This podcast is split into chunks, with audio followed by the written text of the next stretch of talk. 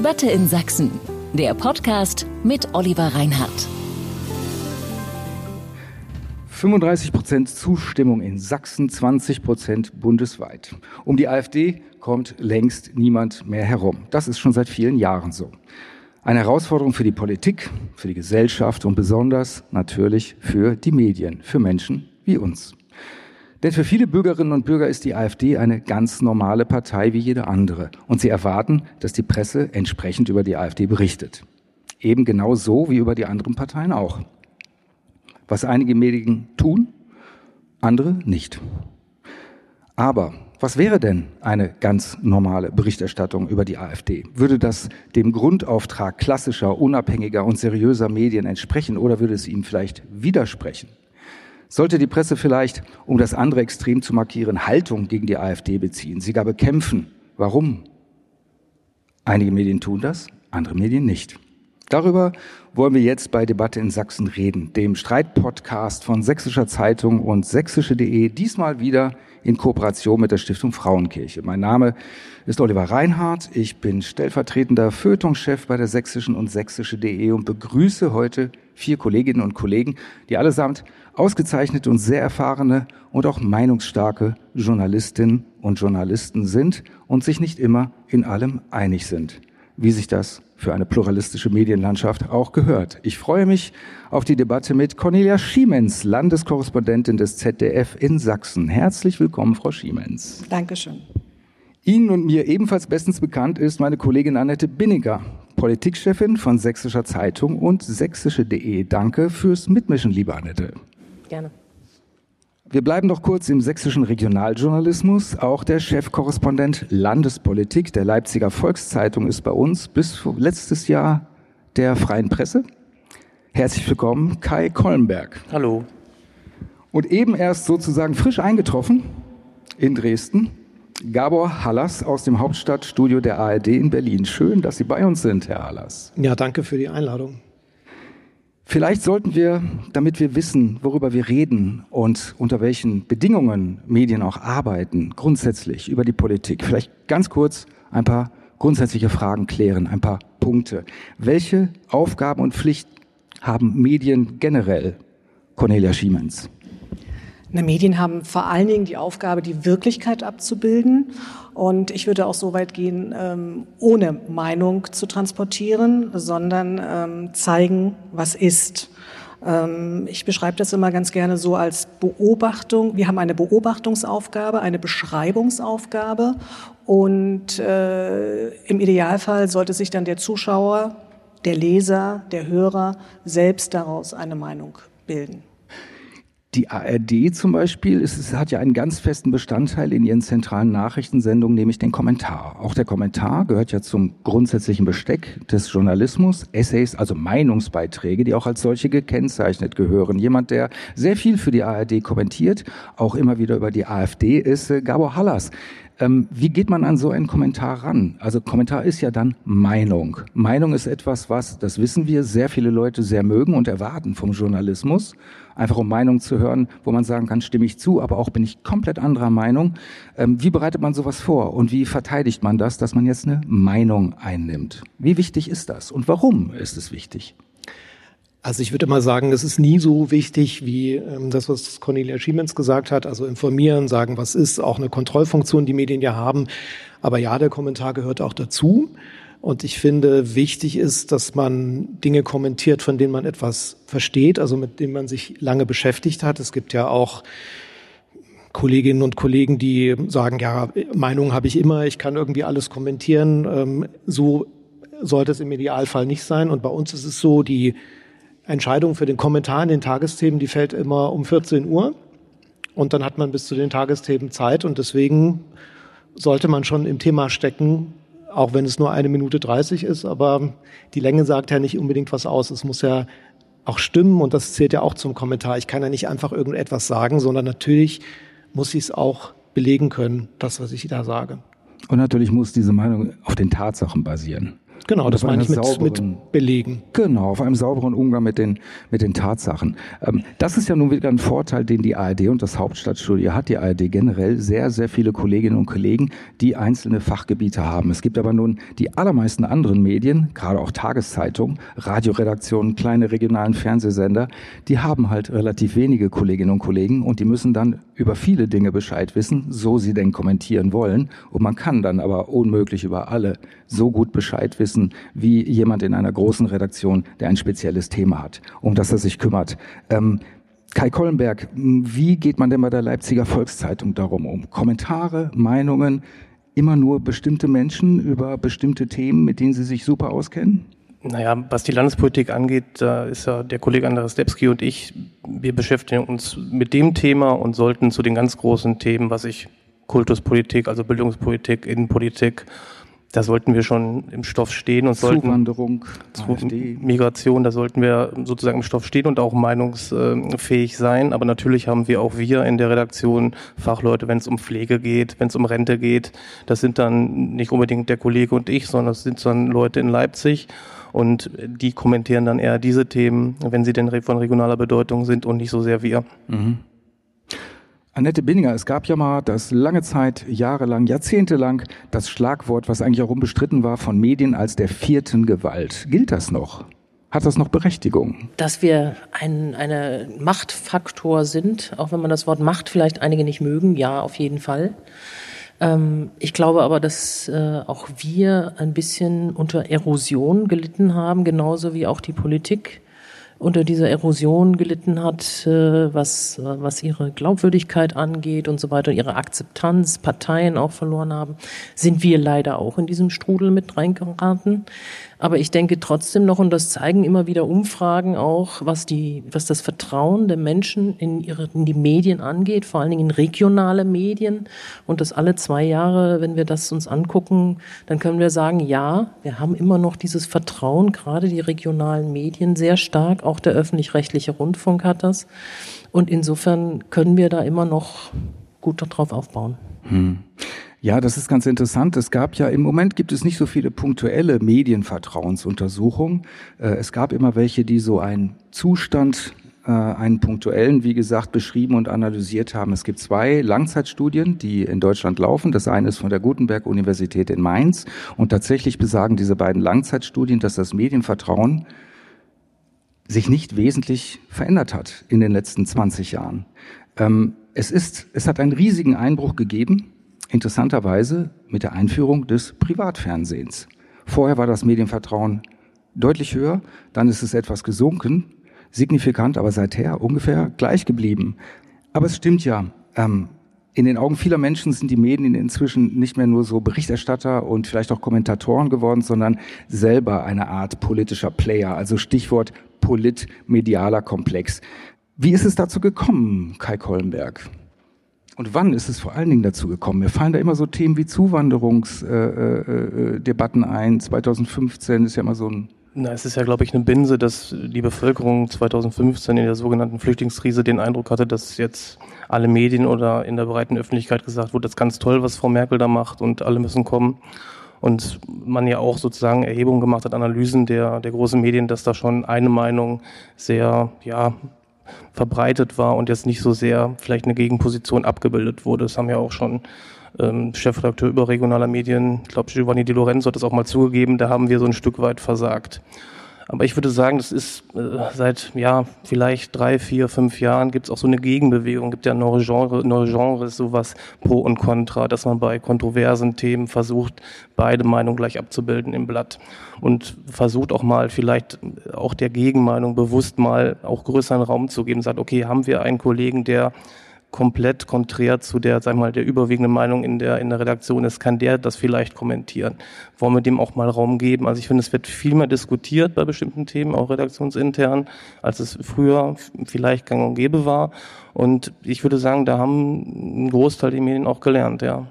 Pro und Contra ist ja etwas, was die ARD auch immer mal wieder macht, diese schnell gegengeschnittenen äh, einerseits, andererseits Meinungen. Jeder hat genauso viel Platz, seine Meinung zu äußern. Können Sie sich daran erinnern, hat es da viel Widerstand gegeben? Wie wird das angenommen innerhalb der ARD? Dass man wirklich versucht, auch kontroverse Themen, die eine Seite und die andere Seite jetzt abzubilden? Also wir machen das total gerne und auch wir streiten total viel. Also es ist ja immer so, wird ja oft gesagt, irgendwie gerade öffentlich-rechtliche Medien, da ist nur eine Meinung vorherrschend. Also da würde ich jeden irgendwie gerne mal Mäuschen spielen lassen bei unseren Redaktionskonferenzen. Also da können auch mal die Fetzen fliegen. Also das geht wirklich hoch her und da sind, äh, da wird viel diskutiert und äh, Pro und Contra machen wir gerne und es läuft auch so, dass wir ähm, regelmäßig schauen, ähm, gibt ja so eine tägliche Schaltkonferenz der, der Chefredakteure, wo auch über das Kommentarthema gesprochen wird. Und da wird immer geguckt, können wir ein Thema, gibt, eignet sich das für Pro und Contra? Das ist ja nicht bei jedem Thema möglich, aber es gibt Themen und dann wird auch schon ein paar Tage vorher geschaut. Das versuchen wir und was, ähm, was es auch gibt, ähm, dass wir schauen, Leute einzuladen, die nicht für die ARD arbeiten, kommentieren zu lassen. Also wir hatten schon Kinderkommentare, wir hatten, als sie noch lebte, einmal Esther Bejarano, die ähm, zum, zum Holocaust oder ich glaube zum, zu ihrer Forderung, dass der 8. Mai ein Tag der Befreiung sein sollte. Dazu hat, hat sie in den Tagesthemen kommentiert. Also wir versuchen da schon auch das äh, Spektrum so weit wie möglich zu machen. Ähm, das Spektrum wird ja von vielen als sehr eng bezeichnet oder wahrgenommen. Ähm, Frau Schiemens, das ZDF galt ja früher in den älteren Zeiten des öffentlichen Rechtlichen als CDU-nah, also im politischen Spektrum tendenziell eher rechts. Mittlerweile gehört natürlich auch das ZDF für viele Menschen zum linksgrünen Medienkomplex. Es gibt vergleichsweise wenige konservative Journalistinnen und Journalisten. Woran liegt das, Frau Schiemens? Wer sagt das denn? Ich würde, ich würde gar nicht sagen, dass es, ähm, äh, ein, dass es wenige äh, konservative Journalisten gibt. Ähm, man muss es ja nicht ständig so breit der Schulter vor sich hertragen. Also, und ich verstehe auch nicht so richtig, wo dieser Vorwurf des linksgrün versifften ähm, ZDFs herkommt, so wie ich die Zeit des schwarzen, konservativen ZDFs ähm, nicht erlebt habe.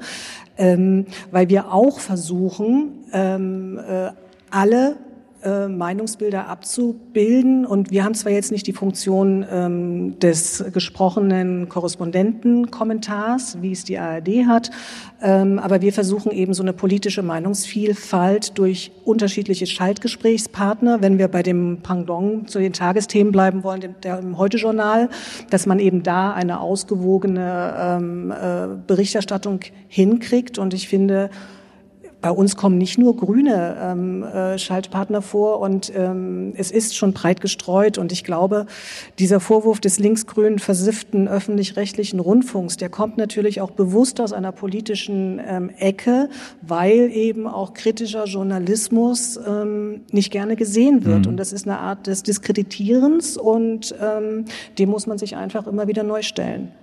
Herr Hallers, ganz oft zitiert wird ja eine Umfrage, die ist jetzt, glaube ich, schon, oder eine Studie, die ist schon zwölf Jahre alt, wo man Journalistinnen und Journalistinnen nach deren Neigungen befragt hat. Äh, öfter zitiert in den letzten Jahren, äh, in den letzten zwei Jahren war mal eine Umfrage unter Volontärinnen und Volontären der ARD die dann ihre so grundsätzliche politische Neigung geäußert haben und viele waren dann also eher SPD und waren dann eher Grün.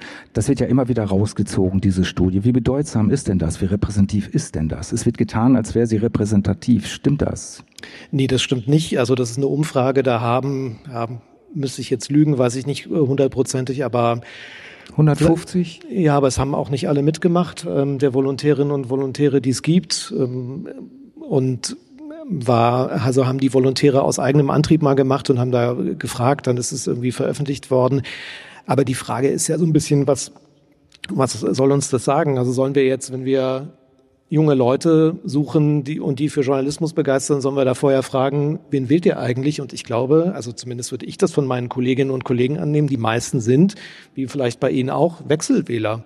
Also die mhm. wählen mal die eine Partei und wählen mal die andere. Also wir sind ja alles irgendwie demokratisch helle Köpfe und dann entscheidet man sich halt je nach Situation, ähm, welche Partei man wählt. Und äh, auch die Frage, was ist konservativ? Also das müsste man ja erstmal definieren. Ist nicht der Grüne, der irgendwie sagt, ich will, äh, dass keine, dass sich nichts verändert, dass die Natur geschützt wird, ist das nicht auch konservativ? Also ich finde dieses Etikett so schwierig und ähm, weil Sie Kommentare angesprochen haben, das mache ich doch nicht irgendwie, weil ich eine politische Richtung habe, sondern äh, aufgrund der Fakten und der Recherche, die ich gemacht habe. Und daraus bilde ich mir eine Meinung. Das sage ich doch, also ich sage doch nicht, ich möchte heute mal einen konservativen oder ich möchte heute mal einen grünen Kommentar machen. Also das ist äh, fernab jeder Realität. Wobei, wobei wir, das kann ich für unser Medium sagen und auch für ein paar andere schon darauf achten, ähm, dass Kommentare auch aus unterschiedlichen Richtungen kommen. Und da ist es halt dann oftmals so, dann fragt man jemanden, der eine etwas im klassischeren Sinne konservativere Meinung hat und jemanden, der eine etwas progressivere Meinung hat. Lustig finde ich immer, wenn man angesprochen wird. Es gibt ja viele Konservative, die sagen, es gibt keinen konservativen Journalismus mehr. Ich antworte dann gerne, da müssen vielleicht die Konservativen aufhören, ihren Kindern einzureden, dass sie Betriebswirtschaft und äh, Jura und Medizin studieren studieren sollen, um möglichst schnell möglichst viel Kohle zu verdienen, müssen sie vielleicht etwas öfter auch mal wieder in die geisteswissenschaftlichen Studien gehen und Journalismus studieren. Aber ich würde auch gerne noch mal was zu dem Etikett konservativ sagen, weil äh, ist Winfried Kretschmann ein grüner Ministerpräsident in Baden-Württemberg? Äh, ich glaube, der ist auch konservativ.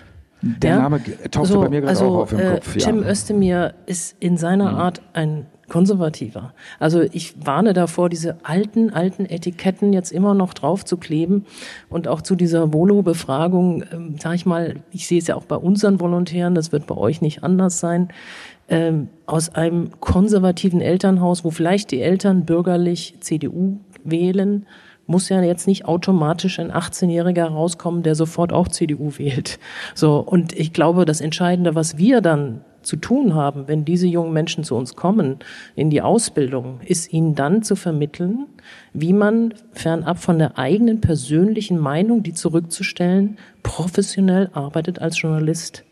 Und deswegen äh, finde ich das immer sehr fadenscheinig, dieses linksgrün versifft und guckt sie euch an, Befragungen, die sagen doch sowieso alle, dass sie links und ja, es hat auch was mit Zeitgeist zu tun, dass ich, ich sehe das bei unseren jungen Leuten auch und ich finde das gar nicht so schlimm. Die begeistern sich momentan für Umwelt, Naturschutz. Ja, die lassen sich ganz schnell von den Klimaklebern faszinieren, ja, wo wir dann auch bremsen und sagen, ihr berichtet, ihr seid nicht Teil davon. So. Und das ist aber eine Frage der Ausbildung und da habe ich nicht den Eindruck, dass wir schlechtere Leute haben unter den Jungen, die da jetzt ähm, wirklich begeistert kommen zu uns, nach wie vor in diesem Beruf wollen und äh, bin da guten Mutes. Ich glaube, also wenn ich das noch ergänzen darf, es ist vielleicht eher so ein, so ein, so ein Unterschied zwischen Stadt und Land. Und natürlich ist es im, im Journalismus so, dass wir meistens ähm, junge Leute haben, die irgendwie eher aus äh, Großstädten kommen. Und da gibt es natürlich unterschiedliche Meinungen, wenn man es vergleicht mit Stadt und Land. Wir haben, also mein äh, Mutterhaus ist ja der Norddeutsche Rundfunk. Wir haben jetzt seit einigen Jahren das Regionalvolontariat, also wo bewusst Leute gesucht werden, die aus der vom Land kommen und auch dann dort bleiben. Also in unserem Fall zum Beispiel in Mecklenburg-Vorpommern, weil wir schon sagen, natürlich ist da Meinungsvielfalt wichtig und das haben wir auf jeden Fall auch erkannt. Kai Kollenberg, junge Menschen wird immer unterstellt, die haben, vielleicht erinnern wir uns alle noch daran, als wir wirklich richtig jung waren, sofort eine Meinung zu allem. Ähm, Haltung entwickelt man sich tatsächlich nur mit einer gewissen Reife und mit einer gewissen Erfahrung. Wie wichtig ist Haltung im Journalismus?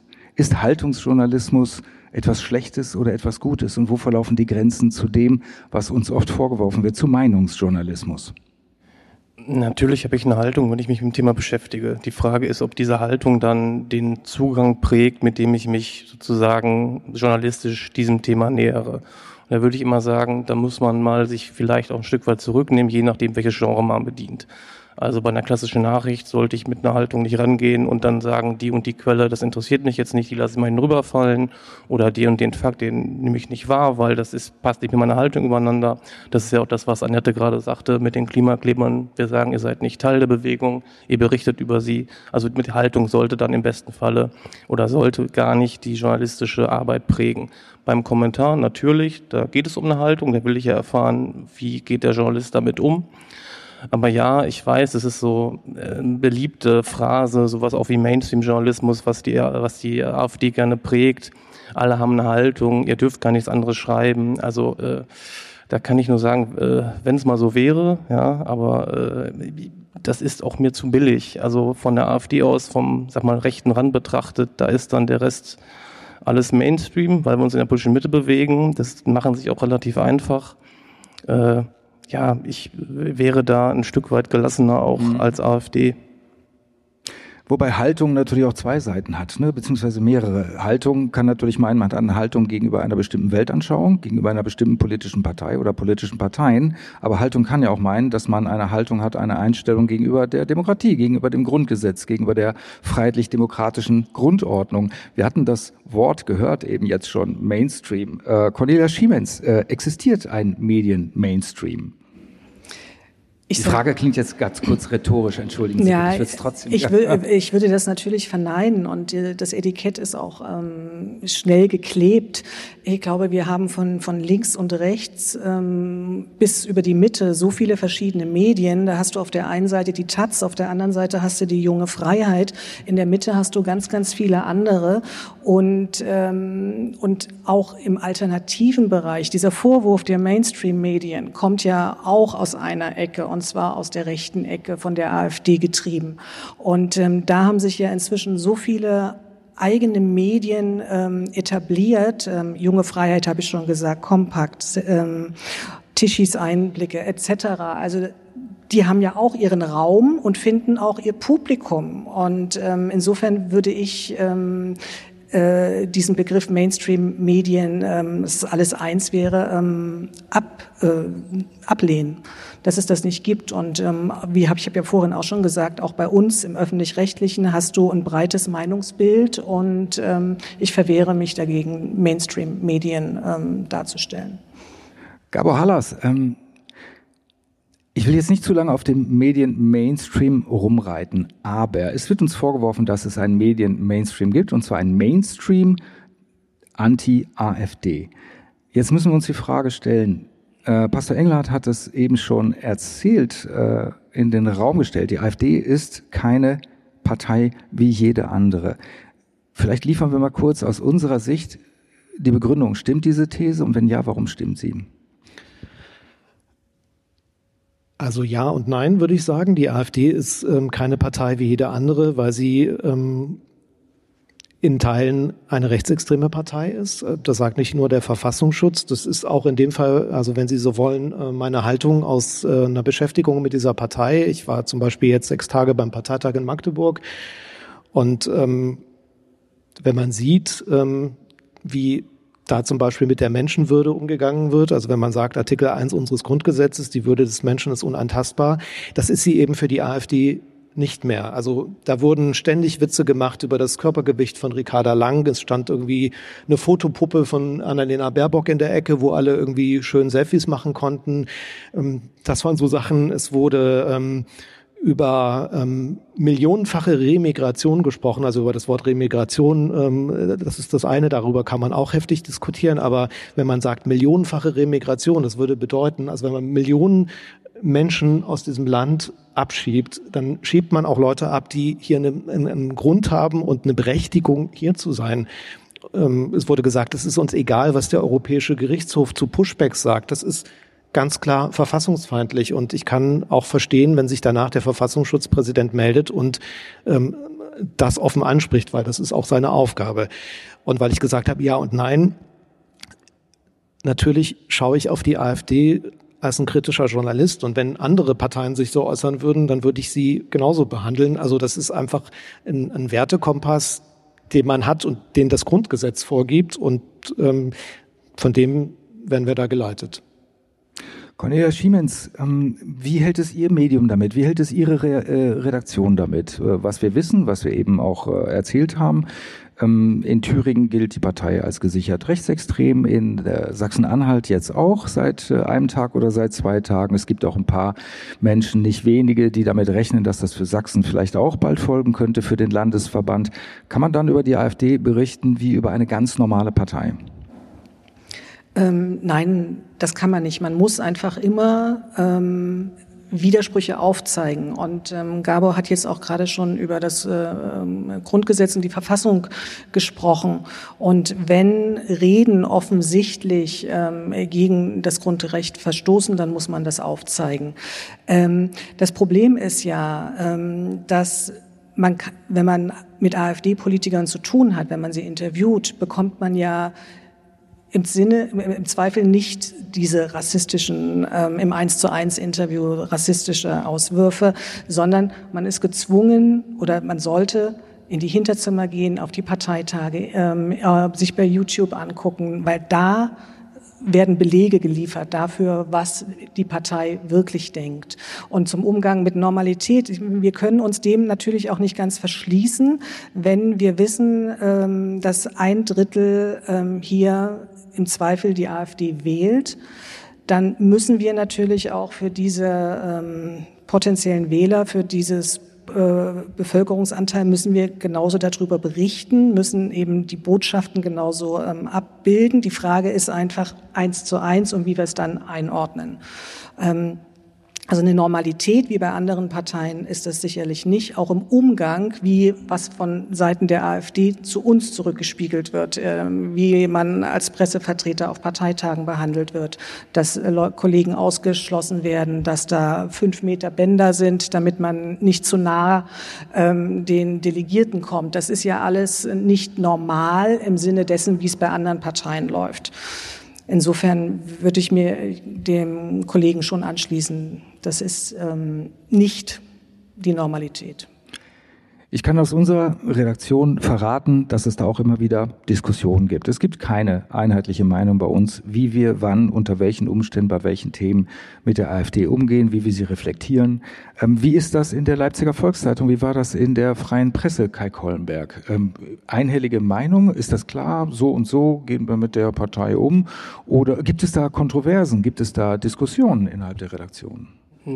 Das, die, Grund, die Grundfrage, die, um die es heute Abend auch geht und die, glaube ich, entscheidend bei der AfD ist, ist, inwieweit thematisiere ich bei jedem Thema immer, dass sie in Teilen rechtsextremistisch ist oder nicht? Und muss ich das immer in einem Text erwähnen oder nicht?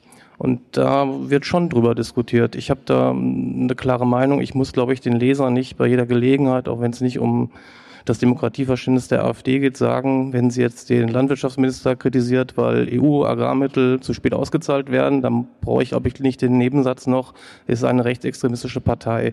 Ich finde, ähm, das wissen die Wähler, die die wählen, sowieso und es juckt sie einfach nicht. Und man hat, glaube ich, jetzt auch in den letzten knapp zehn Jahren gesehen, wir können es noch so häufig sagen, es bewegt die Wähler nicht. Im Gegenteil, das Wählerpotenzial nimmt immer weiter zu. Es wählen immer mehr die AfD. Und da würde ich sagen, ähm, ja, wenn es um Themen geht, wo der Kern das Demokratieverständnis ist der AfD unbedingt sagen, Widersprüche aufzeigen, wenn sie, wenn sie äh, ja, Stuss erzählen, wenn sie äh, groben Unfug erzählen, wenn sie auch Unwahrheiten verbreiten. Und beim Rest muss man sie auch, gerade in Sachsen, wo sie die größte Oppositionspartei sind, dann auch mit den Sachthemen so ernst nehmen, wie man das bei einer anderen Partei auch machen würde. Wie sehen Sie das, Annette Binninger? Äh, also zunächst mal muss ich sagen, gilt in der Sächsischen Zeitung in unserer Redaktion schon der Grundsatz professioneller Umgang mit der AfD. Das ist der erste Grundsatz. Der klingt banal. Professioneller journalistischer Umgang. Punkt. Und das muss man vielleicht auch noch mal einfach dazu sagen, weil äh, das, da ist schon eine Klarheit da und das wird auch nicht diskutiert. So, was aber, und das ist, glaube ich, für Sie auch verständlicher, natürlich überlegt wird, machen wir ein großes Wortlaut-Interview mit Björn Höcke, sage ich jetzt mal, den ich mir am Montag auf dem Schlossabend, äh, am Montagabend auf dem Schlossplatz anhören musste, muss ich sagen. Ja, berichten wir lange über seine Rede dort? Nein. Warum tun wir es nicht? Weil ich weiß nicht, wer von Ihnen da war, weil das so eindeutig Belege wieder geliefert hat für dieses Etikett rechtsextremistisch dass wir nicht diese einzelnen Inhalte nochmal transportieren, weil es die Wirkung hätte, da bin ich sicher, in der Berichterstattung, als wenn das eine normale Partei ist und das, was dort gesagt wird, normal ist. Das ist es nicht. Ja? Für mich nicht und ich glaube auch für keinen, äh, der das auch miterlebt hat. Und ich bin wirklich jetzt seit vielen Jahren in diesem Geschäft tätig und ich weiß auch zum Beispiel, auch nochmal als ein Beispiel zu nennen, ähm, als Pegida anfing hier zu laufen, da war das eine sehr gemischte Bewegung noch und dann hat sie sich von Jahr zu Jahr radikalisiert, mittlerweile wirklich mit eindeutigen Köpfen davon. Dann gab es sozusagen den Zusammenschluss von AfD und Pegida. Mittlerweile sind die Freien Sachsen die eindeutig immer wieder zur Gewalt neigen dabei und die eindeutig über jede Grenze der Menschenwürde, auch jede Grenze von Privatheit, ob das jetzt das Haus vom Ministerpräsidenten ist oder die Sozialministerin, wo man mit Fackeln angeblich vorbeilaufen kann und es ist nichts, wo ich sage, da sind Grenzen überschritten und die werden wir immer wieder klar und deutlich machen und auch sichtbar machen. Und da gibt es überhaupt kein Ja vielleicht. Und da bin ich auch innerlich, und Sie merken, dass ich da immer so ein bisschen jetzt auch vielleicht emotional bin, ähm, da gibt es für mich auch keinen Kompromiss, dass ich das ablehne. Und wenn man das jetzt, ähm, das ist, wir haben vorhin über Haltungsjournalismus, mittlerweile ist das wie ein ein, ein Schimpfwort ja auch, was schon gebraucht wird, was ist, was ich damit meine, dass meine grundlegende Haltung eine ist, die von Menschenwürde ausgeht, Gabo Halles hat es gesagt, die von Grundgesetzgegebenheiten ausgehen, die viele dort nicht akzeptieren und auch die Grenzen in der AfD nicht bereit sind zu akzeptieren. Und da sage ich ganz ehrlich, und so würde ich auch jedes Mal kommentieren, ich möchte in so einem Land nicht leben. Kai Kollenberg, Sie ähm, wirken, als wollten Sie Widerspruch einlegen oder ergänzen. Ja, ich finde, es sind immer so Extrembeispiele, die fallen uns alle mal ein. Also äh, Pegida fällt uns immer ein und Björn Höcke fällt uns immer ein, aber es ist, äh, also mir ist es bei ganz vielen Journalisten, geht es mir so, dann, da wird jetzt immer das immer angeführt, aber wenn es um ein Sachthema gibt, die ja hier in, in Sachsen auch stattfinden, in, im Landtag, da ist, wir haben ja nicht irgendwie jeden zweiten Plenartag Björn Höcke hier oder ein Pegida-Aufmarsch vom Landtag. Und da weiß ich nicht, ob ähm, uns in Teilen auch mal äh, ja die Klarheit fehlt, zu sagen, okay, dann, dann schreibe ich einfach nochmal auf, was die AfD dazu gesagt hat. Das tun wir aber, das tut ihr auch. Ja, natürlich, ja. aber ja. Aber ich, ich weiß nicht, ob manche nicht sozusagen sagen, das ist mir das Schmuddelkind und dann nicht auch den anderen damit äh, sozusagen der AfD ein Stück weit zu, zugestehen, ach guck mal, jetzt haben wir sie wieder, jetzt haben sie über uns nicht berichtet. Und das ist mir da weiß ich nicht, ob wir uns da äh, vors Loch schieben lassen. Ähm, jetzt haben Sie wieder nicht über uns berichtet. Das finde ich wieder auch so ein Satz, der mich echt sauer macht, weil es ist vielfach so, dass auf Presseanfragen nicht geantwortet von der AfD Unbedingt. wird. Dass wir ausgeschlossen werden. Dass wir wirklich wie Journalisten wie der Letzte direkt behandelt werden von diesen Leuten. Und äh, da können wir alle Geschichten erzählen und dass auch das verbriefte Grundrecht äh, Pressefreiheit dort mit Füßen getreten wird. Also wenn wir über den Umgang mit der AfD reden, müssen wir auch über den Umgang der AfD mit Journalisten reden. Und dann ist das wirklich ein sehr schwieriges Verhältnis und da ist noch keine Professionalität eingezogen auf der anderen Seite. Das stimmt so. und trotzdem würde und trotzdem, ich mir manchmal ein bisschen mehr Gelassenheit auch bei hm? uns wünschen. Ja, das stimmt. Ich würde mir manchmal Gelassenheit wünschen. Auch ich glaube, wir sind schon gelassener mittlerweile hier, weil wir das auch schon länger in dem Sinne. Die AfD war das erste Bundesland, wo die AfD im Landtag saß, war nun mal Sachsen. Ja, so wir haben da die längsten Erf Erfahrungswerte. Und ähm, insofern sind wir, glaube ich, gelassener und manchmal wundere ich mich dann auch Blick von manchen überregionalen Medien auf uns. Ja, wie könnt ihr denn dazu jemand von der AfD einladen? Wie könnt ihr denn jemand von der AfD interviewen? Ja, wir tun es. Und die, ihr macht es genauso, ja. Und ich glaube, das gehört dazu. Aber es ist erfordert eine erhebliche Vorbereitung, wobei ich auch da sage, das ist professionelle Arbeit. Also auf ein Interview mit jemand von der CDU, von den Grünen oder sonst was muss ich mich auch vorbereiten. Ja?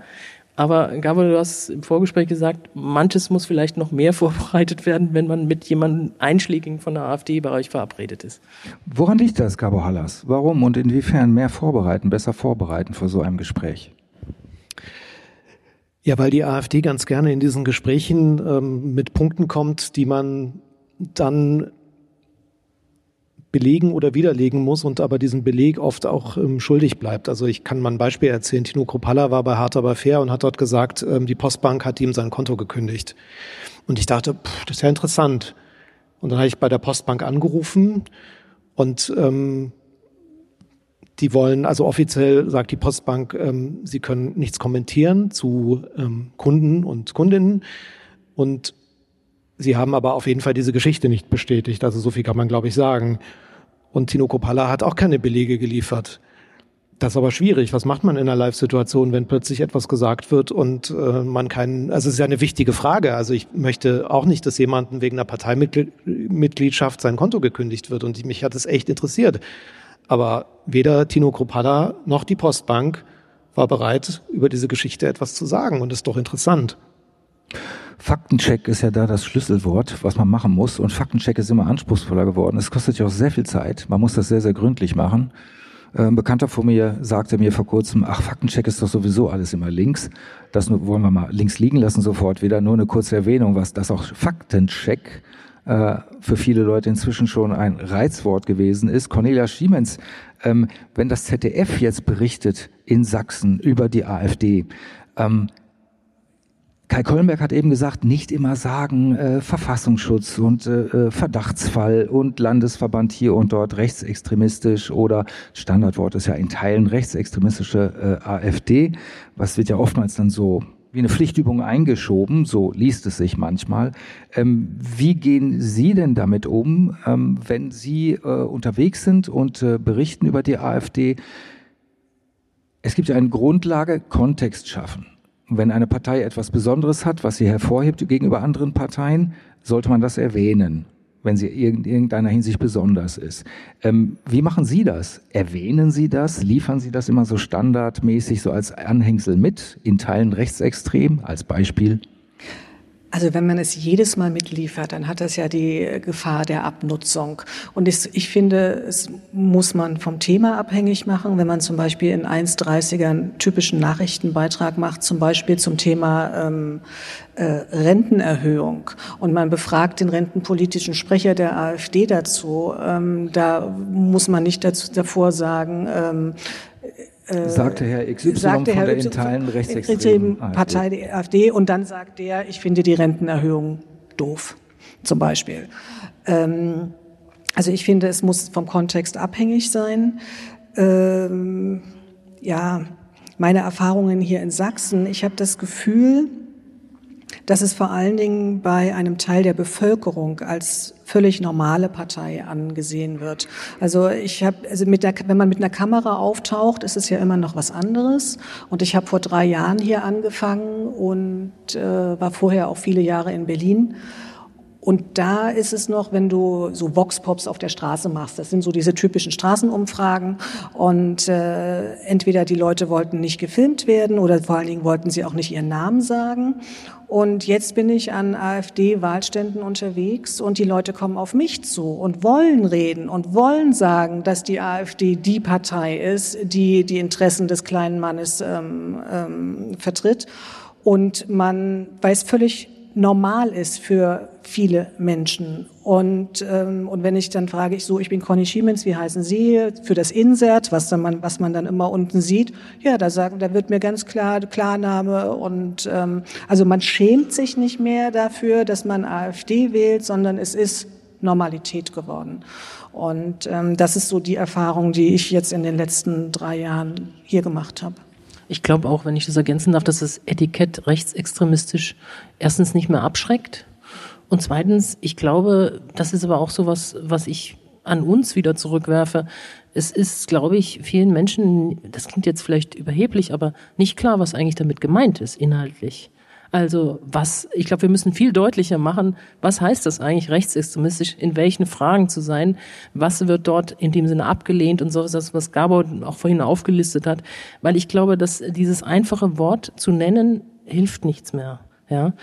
Und dann kommt natürlich sozusagen das Narrativ von der anderen Seite und wir müssen ja auch mal ganz ehrlich sagen, äh, wen erreichen wir denn von diesen Menschen noch durch unsere Medien? Das müssen wir auch ehrlich sagen, ja. Und dann sind natürlich da Informationskanäle, die binneninformatorisch dann wieder das Narrativ erzählen. Ja, die berichten ja nicht über uns, die machen uns ja nur schlecht, der Mainstream und sonst was alles. Also ich, ähm, ich merke auch, dass das ist ja jetzt seit vielen Jahren auch. Wir haben ja nicht ähm, die Weisheit mit Löffeln gefressen. Wir wissen auch nicht immer, wie man was womit umgehen soll, sondern wir überlegen von Fall zu Fall. Und natürlich sieht man jetzt auch, ähm, es ist ja so, dass die Zahlen weiter ansteigen der Zustimmung. Also äh, und wir, wir, es ist nicht unsere Aufgabe, sage ich auch mal, dafür zu sorgen, dass diese Zahlen runtergehen. Wir sind die Journalisten, wir berichten. Vielen ja? Dank, vielen Dank. Wir machen nicht die Binder. Politik. Es ist, äh, es ist jetzt eine Aussage, die mir tatsächlich selber auf meiner Zunge lag. Ich wollte eigentlich Kai Kollenberg fragen, weil äh, Sie haben ja eben gesagt, ne, wir richten da eh nichts mit auf, wir gehen den Leuten auf den Wecker. Und ich denke man immer, ja gut, aber warum ausrichten? Ist es jetzt die Aufgabe von Medien, etwas damit auszurichten, wenn man sagt, äh, gesichert rechtsextrem oder rechtsradikal? Oder ist es nicht vielleicht eher eine Informationspflicht? Also es ist ja nicht unser Job, Job zu sagen, wir sagen jetzt, die Partei ist rechtsradikal, sagen wir ja, weil es per Definition im, in Teilen stimmt. Und wir sagen nicht, um Menschen abzuschrecken. Oder wie sehen Sie das? Nee, wir sagen das nicht, weil wir Leute abschrecken wollen. Ich finde auch nicht, dass wir es immer ähm, sagen müssen. Also es gibt, gibt halt Punkte, da finde ich, muss man es irgendwie einordnen, aber im klassischen irgendwie Nachrichtenbericht, nee, sehe ich das auch nicht. Und ähm, ich meine, wir haben beim Parteitag, wir haben all diese Aussagen gesendet. Wir haben über zwei Wochenenden berichtet und die Frage ist doch, ähm, also da ist irgendwann auch, ähm, es ist ja nicht unsere Aufgabe als, als, als Medien ähm, irgendwas auszurichten, denn jeder und jede, die die AfD wählt, die ähm, wissen, wer da gewählt wird. Also das ist nun wirklich kein Geheimnis mehr. Also dass diese Partei in Teilen rechtsextrem ist, dass es verfassungsfeindliche Aussagen gibt, dass es irgendwie schwierig ist mit der mit der Achtung der Menschenwürde, das weiß jeder. Und wer sie wählt, äh, der muss das mit sich ausmachen und muss sich vielleicht auch irgendwie vom, im, im, im Kreis der Kolleginnen und Kollegen Fragen gefallen lassen. Aber das ist ja nicht meine Aufgabe als Journalist, irgendwie jemanden davon abzuhalten. Richtig, wobei ich vielfach glaube, dass nicht unbedingt die Leute wissen, dass, dass, dass die Partei vielfach mit ihrem Programm gegen die Menschenwürde verstößt, aber es Aber wir haben es doch alles gesendet. Ja, es weiß, also ich meine, das ist, ich meine, man kann es doch angucken und man kann auch irgendwie die Livestreams der AfD sich angucken. Ich meine, das ist ja öffentlich, das passiert ja nicht irgendwie hinter verschlossenen Türen. Also es ist, äh, es ist nicht so. Früher war es so, musste man irgendwie, brauchte man ähm, jemanden, der einen irgendwie interne Chats, äh, Chatnachrichten der AfD zur Verfügung stellt. In Magdeburg beim Parteitag haben sie das auf offener Bühne gesagt. Und äh, man konnte das live zum Beispiel bei Phoenix sehen. Also das ist, äh, das kann man, kann man sehen und ähm, das ist überhaupt nicht versteckt. Was ich damit meine, ist, dass das für viele Menschen kein Problem ist, weil sie das gar nicht so sehen, dass so etwas, dass bestimmte Sprüche gegen die Menschenwürde verstoßen. Es ist faktisch ja, aber so, aber ja, sie sehen es nicht da so. Da muss ich ja auch eine Zivilgesellschaft fragen, was ist da los? Und da muss es eine Diskussion vor Ort geben. Also das ist irgendwann ist, glaube ich, da auch. Also ich habe ja doch als Journalist nicht die Aufgabe, Leute irgendwie zu bekehren oder zu sagen, ihr müsst unbedingt äh, darauf achten, dass äh, das Grundgesetz eingehalten wird, sondern das ist vielmehr eher die die die Aufgabe ähm, in den ähm, in den Firmen, in den Betrieben, irgendwie bei der Feuerwehr, in den Schulen da muss darüber geredet werden. Und das ist irgendwie eine Aufgabe, die wir alle in diesem Land haben, aber es ist keine Medienaufgabe. Was ich mich wirklich frage und noch nicht zum, für mich selbst noch nicht zum Punkt gekommen bin oder zum Resultat gekommen bin, ist, die AfD von vor zehn Jahren ist eine andere Partei gewesen, als wie wir sie jetzt sehen. Und ich stelle mir die ganze Zeit die Frage, wir haben am Anfang alle, ob es bei der sächsischen AfD war, bei der Bundes-AfD, über diesen damals kleinen, aber vielleicht wesentlichen Teil berichtet, der radikal war und haben ihn sehr prominent gemacht, ins Bild gesagt, guck mal, das sind die Schmuddelkinder, das sind sie. Und dann wurde dieser Teil immer größer man hat immer mehr darüber berichtet und er wurde der noch sogenannte größer. Flügel, ja. Björn Höcke, oberster Repräsentant. noch mehr berichtet, auch Mhm. zu Recht, weil es rechtsextremistische Tendenzen gab und die auch äh, rechtsextremistisch sind. Aber die Frage ist, haben auch die Medien dazu beigetragen, dass diese Partei sich vielleicht ein Stück weit selbst radikalisiert hat? Dass dieser Teil sehr groß geworden ist, weil vielleicht auch die Parteimitglieder gesagt haben, naja, wenn wir alle Rechtsextremisten und Faschisten sein sollen, dann bitte, dann sind wir es jetzt auch. Ich bin da noch nicht für mich zum Punkt gekommen, weil ich habe solche Aussagen schon von sächsischen AfD-Mitgliedern gehört, die ich nicht als Rechtsextremisten titulieren würde, wo ich auch weiß, die sind das eigentlich nicht. Die haben mit Höcke nichts am Hut, die finden auch ähm, die anderen Vertreter des Flügels, äh, des damaligen Flügels, alle nicht toll, aber auf einmal sagt er mir das auch und adressiert, naja, guckt euch an, auch die Medien haben das dazu gemacht und ich weiß nicht, ob da nicht ein Fünkchen Wahrheit dabei ist. Aber warum steht dann niemand mehr auf in dieser Partei? Also das ist ja, in Magdeburg gab es eine Abgeordnete, eine Europaabgeordnete, die, die die Höcker auf offener Bühne widersprochen hat. Das war alles. Also ich meine, da werden sechs Tage extreme Reden gehalten und es steht keiner auf. Das ist doch nicht die Aufgabe von, von Journalisten. Also das ist, muss man doch die AfD selber fragen. Warum ist es so gekommen, dass ähm, Jörg Meuthen, Frauke Petri, Bernd Lucke, Konrad Adam? Warum ist das so, dass die alle nicht mehr in dieser, dieser Partei sind? Also das ist doch äh, eine Sache, die liegt in der Verantwortung der AfD. Es war, glaube ich, die Widersprechende war, glaube ich, Johanna Cortar, die sich danach aber auch sofort zurückgezogen Jetzt war, ähm, hat. Frau Limmert, äh, Euro Europaabgeordnete. Einsame Stimme, die Europaabgeordnete, ja. Hm.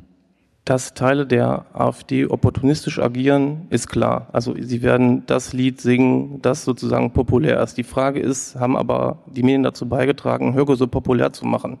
Ich glaube, die ersten Berichte über Höcke im Thüringer Wahlkampf 2014, da ging es um den Lehrer aus Hessen, der jetzt lockerflockig in Thüringen Karriere machen möchte. Und das war alles relativ harmlos. Und erst langsam wurde dann sozusagen seine Punkte aufgegriffen, groß gemacht, skandalisiert. Und äh, ja, hat, haben Medien auch durch das große Interesse und dieses Scheinwerferlicht, was sie auf bestimmte Personen legen, dazu beigetragen, dass die auch in der Partei besonders populär werden. Ja, er ist äh, Fraktionsvorsitzender. Also man äh, natürlich muss man über so einen Mann berichten und auch das, was er sagt. Also ja, aber es gibt auch Parteimitglieder, die nicht so populär waren und nicht eine Funktion hatten, die natürlich dann einmal in den Mittelpunkt gerückt wurden auf Parteitagen und erst dadurch sozusagen auch eine große Aufmerksamkeit erfahren haben, auch durch Medien. Also ich, ich ich würde vielleicht noch eines ergänzen. Ich frage mich das auch oft. Ich frage mich, wie es gekommen ist, wie es sich entwickelt hat. Ich frage mich immer, immer, wirklich, äh, kann mir jeder glauben, äh, haben wir in irgendeiner Weise einen Anteil daran, haben wir eine Aktie daran, dass sich bestimmte Dinge entwickeln, jetzt nicht nur bezogen auf AfD. Aber wie ist unsere Rolle? Haben wir da richtig gehandelt? Haben wir da Fehler gemacht und so weiter? Ähm, aber ich, bin auch dort zu, zu dem Schluss gekommen und ich weiß noch, ich habe auch Bundesparteitage damals mit Lucke noch und so weiter und habe das mitverfolgt, wie Frauke Petri dann einen nach dem anderen abgeschossen hat, wirklich, und sich diese Partei so extrem radikalisiert hat, in einem Tempo, was man ja gar nicht hätte für möglich gehalten hätte, muss ich sagen, weil wenn man die Anfänge erlebt hat, hat man da ja noch wirklich andere Dinge sehen können. Und das war, was war wirklich ja, erstaunlich. Aber ich glaube, ähm, es gibt ein paar Mechanismen, um das nochmal zu sagen, von, von Medien, ähm, die tatsächlich auch dazu beigetragen haben, dass es immer so groß wird und dass man seit Monaten wird ja eigentlich vor allen Dingen eines besprochen, und zwar auch von der Politik. Ja, ich rede nicht gerne über die Medien und die Politik, weil Differenzierung fällt dann leider unter den Tisch. Aber äh, dass die AfD, warum ist sie denn so stark? Warum hat sie so viele Stimmen und so weiter? Und wie kriegen wir das klein? Wo ich sage schon, alleine diese Beschäftigung permanent in den Medien zu haben mit der AfD und nicht sich zu fragen, äh, vielleicht mal inhaltlich würde ich ja von politischer Seite aus fragen, was haben wir denn nicht getan, dass diese Partei so groß geworden ist? Und ich glaube, da könnte man zum Beispiel nennen, dass man keine Lösungen für die wichtigen Fragen wie Migration, Flüchtlinge und so weiter auch noch nicht mal vorbereitet oder sichtbar gemacht hat, transparent. Aber ich bin vorsichtig damit, dass die Medien das waren. Wenn ich mir allerdings solche Sachen angucke wie Sonneberg, das ist dann so ein Bienenschwarm, der guckt dann wie gebannt, da gibt's jetzt einen Landrat. Ich habe jetzt nichts mehr gehört aus Sonneberg, lange ich finde es aber total spannend, eigentlich mal zu wissen, wie er das macht. Ja, aber das ist dann ausgefallen. Da war eine mediale Spot-on, zack, weg. Wir werden das hier in Sachsen auch noch erleben, Spot-on, wann kommt der erste Bürgermeister, der Blaue und so weiter, und zack, weg. Und ich glaube, dass das auch so eine Sache an uns ist, äh, dann auch mal hinzugucken weiter, wenn eben nicht gerade der Erste da, das Erste dort, sondern ähm, was ist denn danach passiert? Ja, die Frage ist doch schon fürs nächste Jahr gestellt. Wird die AfD stärkste Kraft? Und das wird dann ab Januar äh, Dauer perpetuiert. Ich glaube, man darf einfach nicht über jedes ähm, Stöckchen springen, was ähm, die Partei einen hinhält, weil sie wollen ja Themen setzen, sie wollen ihre Botschaften senden und man darf nicht, wenn zum Beispiel irgendein Stadtrat in einem kleinen Landkreis irgendwo ganz weit weg irgendwo was twittert, gleich nach ganz oben äh, pusten und damit erst eine große mediale Öffentlichkeit irgendwie äh, schaffen. Und damit ist es erst im Gespräch. Und ich glaube, das ist sehr oft passiert. Ähm, und da muss man einfach überlegen, was ist die Intention derer, die es gepostet haben oder die es gesagt haben? Und ist es wirklich das, was jetzt sofort so aufgeblasen werden muss? Bisschen Verantwortung hat das ja auch, dass sich sehr viel journalistische Binnenkommunikation verschoben hat auf Twitter, also jetzt X, was ja als so eine reine Empörungsmaschine inzwischen geworden ist. Äh, und dass sobald irgendjemand irgendetwas ganz Schreckliches wieder gefunden hat, wurde das dort sehr hochgejatzt. Und äh, bei Twitter jetzt X ist es ja auch so gewesen, dass das so eine Themengenerationsmaschine geworden ist. Ne? Also viele Journalisten und Journalistinnen haben ja über etwas berichtet, weil sie durch Twitter darauf gestoßen sind. Ne? Also auf einmal war es ein Thema, weil es auf Twitter war und nicht ein Thema, weil es in der Öffentlichkeit großartig war. Ähm, aber ich würde Frau Schiemens und äh, äh, Gabo Hallas, Sie sind ja nur zwei Repräsentanten der Medien, die am meisten abgelehnt werden von vielen AfD-Anhängern und Politikerinnen und Politikern. Ähm, was mich aber fragen würde, von wegen Staatsnähe, Staatsfunk, Staatssender, was mich sehr interessieren würde, ich habe vor kurzem eine These gehört, die ich interessant fand, wo ich aber noch keine finale Antwort für mich selber drauf gefunden habe. Und zwar lautet die These, wenn Medien die Aufgabe haben, schon auf die Wahrung des Grundgesetzes zu bestehen, auf die Menschenwürde, auf die freiheitlich-demokratische Grundordnung.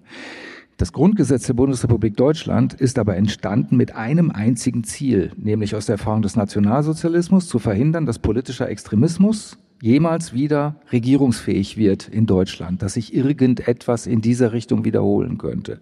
Die These lautet, daraus ergibt sich die Pflicht für die Medien, Extremismus, auch in Parteiform, ablehnend gegenüber zu, zu, äh, zu stehen, sich ablehnend gegenüber zu positionieren. Wie gehen wir denn damit um, Herr Hallas? Ist das Quatsch, diese These? Ich bin immer, also ich habe immer Schwierigkeiten mit so ähm, ganz großen Schwarz-Weiß-Thesen, weil mhm. ähm, mhm. die treffen, also größer geht die These ja nicht. Die ne, treffen, die treffen selten zu. Ich würde erstens widersprechen und sagen, irgendwie ähm, Medien haben die Aufgabe, das, äh, das Grundgesetz zu schützen. Also ich würde sagen, äh, die Aufgabe haben wir alle.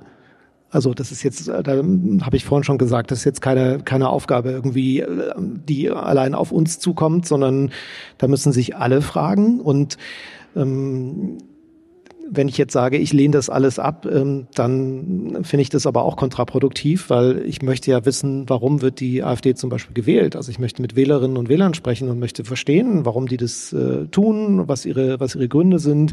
Ich möchte auch über, über die Themen, ähm, die die Leute äh, bewegen, AfD zu wählen, äh, darüber möchte ich natürlich was wissen und stimmt, klar. Ähm, äh, Gerade Thema Migration, Flucht, da gab es zu wenig Lösungen und das bewegt viele Leute und das ist auch etwas, was wir was wir machen müssen, wo wir, wo wir hingucken müssen. Ähm, ich glaube auch, dass es gut ist, ähm, vorhin schon mal über die Regionalvolontäre geguckt, zu sehen, dass wir irgendwie mehr in die Region gehen. Heute ist zum Beispiel gerade ein Tag, da sind die Tagesthemen aus Bitterfeld-Wolfen. Also sie sind vor Ort, sie sind im Osten, weil wir ähm, auch sehen, irgendwie ist es wichtig, irgendwie Stimmen, gerade aus Ostdeutschland irgendwie mehr zu hören. Ich als Ostdeutscher habe in der ARD auch immer dafür gekämpft und halte die Fahne hoch und sagt, schaut dahin, redet mit den Leuten. das ist äh, nicht immer ähm, einfach gewesen, weil natürlich äh, ist ja kein Geheimnis, die Zentralen auch alle in, in, Westdeutschland sitzen, aber es bewegt sich da was. Und ich glaube, das ist der Weg. Und zu sagen, irgendwie, wir lehnen irgendwie das äh, generell ab und dann das würde ja auch die Leute ablehnen, die die AfD wählen. Frau Schiemens, die äh, AfD generiert sich ja sehr, sehr gerne, geriert sich sehr gerne so als Stimme des Ostens, Vollender der Wende und so weiter. Sie stammen ja auch aus Leipzig. Also Herr Hallas und Frau Schiemens, um das nochmal zu erklären, sind beide äh, aus Leipzig und äh, Frau Binninger und äh, Herr Kollenberg sind äh, nicht in Ostdeutschland gebürtig. Ähm, diese Stimme des Ostens, äh, kann das sein, dass das auch ein Motiv gewesen ist für viele Leute, die sich als nicht wahrgenommen empfinden von den großen überregionalen Medien oder als lange Zeit nicht wahrgenommen empfunden, dass sie jetzt diese Trotzhaltung auch tatsächlich so ein bisschen mit der AfD assoziieren und sich in dieser Trotzhaltung da sehr wohlfühlen? Wäre nochmal eine Aufnahme der These, dass Medien auch ein bisschen mitschuld sind, dass sich gewisse Frustrationen angestaut haben, die sich am besten äh, via AfD AfD entladen?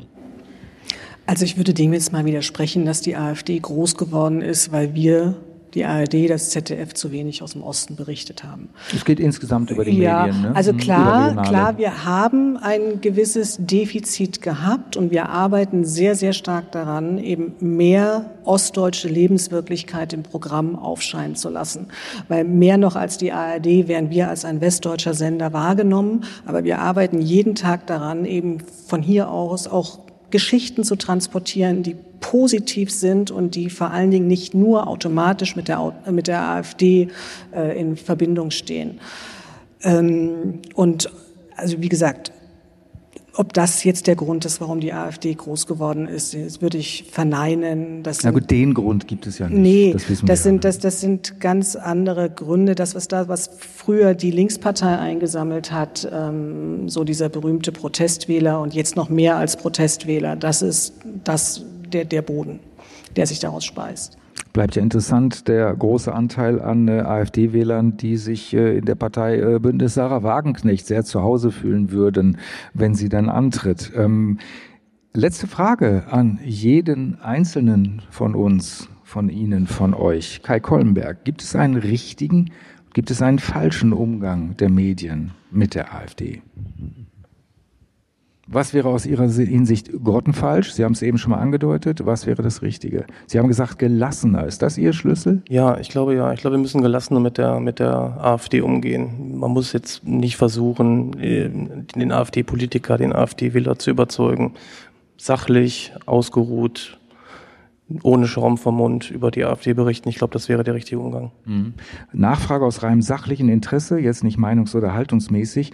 Ähm, obwohl die AfD spätestens seit dem letzten Parteitag im Vorstand bis auf ähm, ähm, Frau ähm, ähm, Weidel und äh, Herrn Kruppalla reine Höcke-Mannschaft ist und sich immer weiter rechts extremisiert, trotzdem gelassen bleiben? Ich glaube ja. Ich würde, ich, ich würde ähm, den Truppenteilen um Kruppalla, Höcke, glaube ich, keinen Vorwand liefern wollen, um mir zu sagen, guck mal, da ist schon wieder ein Haltungsjournalist. Man kann, glaube ich, auch hart in der Sache berichten, ohne ähm, ja, gleich eine Meinung mitzutransportieren. Annette Binninger. Professioneller Umgang als Journalisten, Gelassenheit ja, aber Klarheit, ähm, sehr sorgfältige, faktencheckende Nacharbeit ich merke das häufig, da habt ihr in den großen Häusern vielleicht Vorteile mit Faktenchecker-Teams und sonst was alles, dass, dass das für uns wesentlich schwieriger so ist, gerade auch in den Region, Regionen, Regionalredaktionen äh, und so weiter. Und ähm, trotz allem, äh, ja, äh, eine gewisse Wachsamkeit und ähm, ich habe da auch keinen Schaum vom Mund, aber äh, ich weiß schon, dass wer da gegenübersteht. Und dessen sind wir uns, glaube ich, alle bewusst. Ich habe die Erfahrung persönlich gemacht in den letzten Jahren, dass die AfD tatsächlich auch ein bisschen mehr Arbeit macht, nämlich in Sachen Faktencheck. Ähm, weil einfach sehr viele Behauptungen kommen, wo man sagen muss, stimmt das jetzt so wirklich? Also es wird einfach wesentlich mehr rausgehauen, als es sonst bei CDU, SPD, Grünen, FDP Menschen der Fall ist. Mir fällt das auf gerade so in Hinsicht, wenn es um Geschichtspolitik geht, Vergangenheitsbilder, Identitätsbilder. Was wäre denn für Sie jetzt, was ist für Sie der perfekte Umgang mit der AfD? Haben Sie ihn schon gefunden?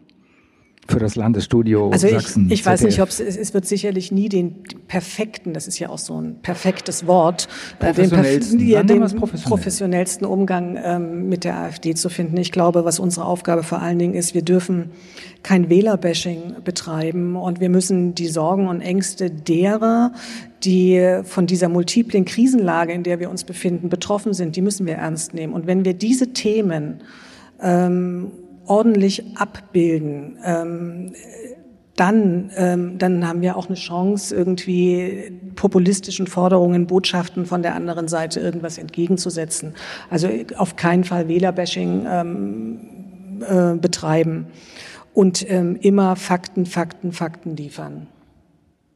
Auch wenn Fakten, Fakten, Fakten, wie wir in den letzten Jahren gesehen haben, immer weniger wert werden, spätestens seit der Ära Trump, Fakten, Fake News. Oder alternativ Man hat halt alternative ja, aber Fakten. dann hat man alternative Fakten. Gabo Hallas, ähm, irgendetwas dazu noch zu ergänzen, was Ihnen wichtig wäre?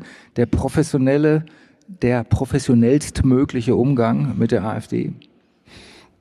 Also professionell auf jeden Fall. Ich kann ganz viel unterschreiben. Ich finde auch Gelassenheit ähm, wichtig. Ähm, es ist viel Arbeit, man muss viele Gespräche führen. Also wir reden ja mit ähm, AfD-Politikern ähm, auch regelmäßig irgendwie ohne Mikrofon und Kamera. Also man muss halt auch viel in, in Hintergrundgespräche investieren, um auch ähm, zu wissen, wie die Leute denken, wie auch diese Partei funktioniert. Unglaublich viel Arbeit, was, äh, was wirklich äh, Faktenchecks anbetrifft. Aber das ist eine große Herausforderung. Aber ich, es ist natürlich trotzdem eine wichtige Frage, der wir uns stellen müssen. bei einer Partei, die gerade hier im Osten in mehreren Bundesländern ja nach der Macht greift. Also natürlich ist das ein sehr, sehr wichtiges Thema für die kommenden Jahre. Ja, ich fasse zusammen, die AfD und die Medien, das ist und bleibt eine unendliche Geschichte, eine unendlich komplexe Geschichte, eine herausfordernde Geschichte, die uns allen noch sehr viel Arbeit machen wird, aber uns auch sehr viel Erfahrungen und vielleicht auch Bereicherungen noch verschaffen wird. Das war der Podcast Debatte in Sachsen von der Sächsischen Zeitung und sächsische.de in Kooperation mit der Stiftung Frauenkirche. Ähm, Sie können ihn, wie unsere anderen Streitgespräche, überall dort abrufen, wo es gute Podcasts gibt.